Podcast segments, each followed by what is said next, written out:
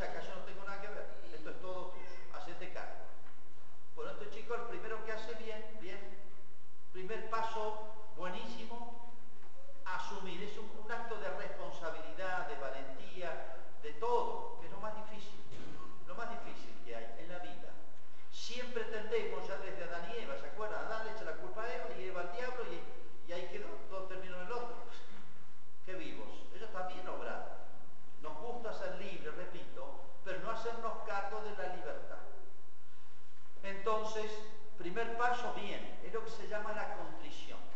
Es lo más importante en el retorno. Segundo, le diré, otro acto de humildad, de humillación, le diré, he hecho esto, esto. Obré mal, listo, pido perdón. Y tercero, reparación. No es decir, bueno, no pasó nada. No puedo decir no pasó nada. Pasaron muchas cosas. Trátame como al último de tus jornadas. Son las tres cosas que debe hacer uno para confesarse bien. En el corazón la contrición, en la boca la confesión y en las obras la reparación, la penitencia. Acá está anunciando Jesús las disposiciones en un cuentito que debe tener el alma